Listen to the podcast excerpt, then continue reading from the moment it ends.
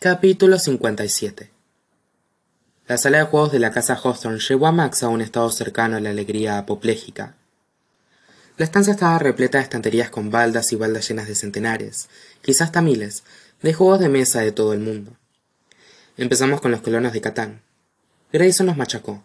Empezamos y acabamos con cuatro juegos más, ninguno de los cuales me sonaban de nada. Mientras debatíamos nuestra siguiente elección, Jameson entró en la sala con desenvoltura. ¿Qué os parece un clásico Hawthorne? sugirió con picardía. Strip bolos. ¿Qué cojines son los strip bolos? inquirió Max. Luego se volvió para mirarme, y vi que le brillaban los ojos.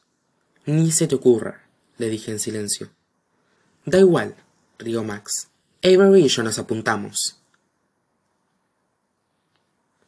Los strip bolos eran exactamente lo que parecían. Consistían en jugar a bolos y si una fallaba tenía que ir desnudándose.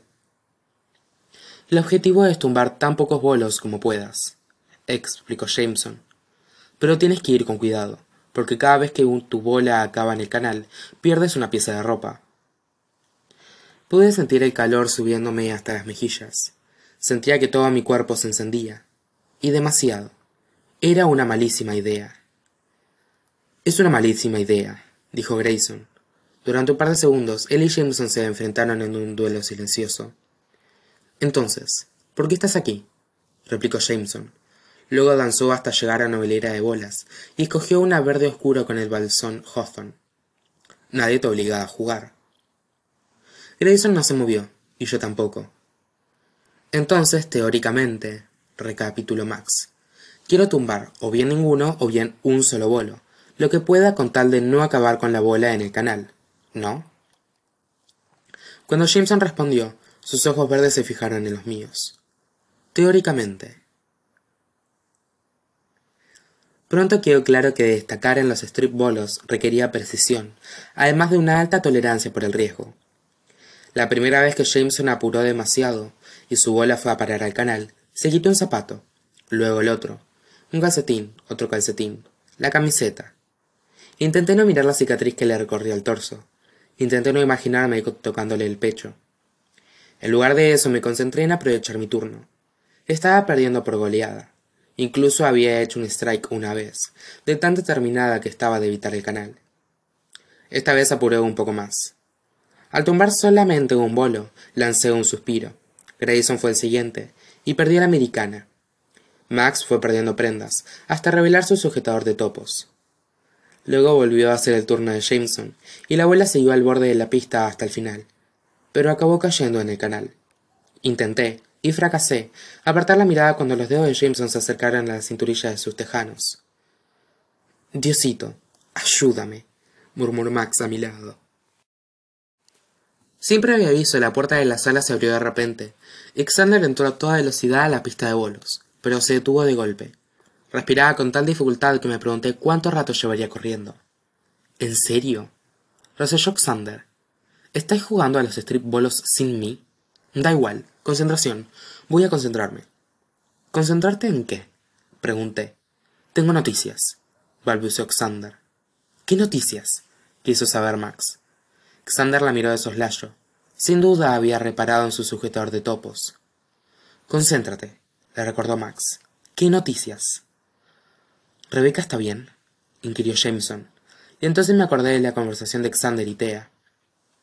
En ciertos valores de bien, replicó Xander. Aquella frase no tenía sentido para nadie más que para Xander mismo, pero él siguió hablando. Thea tenía razón. La madre de Rebeca está teniendo un mal día. Ha habido vodka de por medio. Le ha dicho algo a Rebeca. ¿Cómo que algo? Jameson también intentó que Xander desembuchara. Todavía llevaba los pantalones puestos, pero había llegado a desabrocharse del primer botón. Vale, ahora soy yo quien tiene que concentrarse, me dije.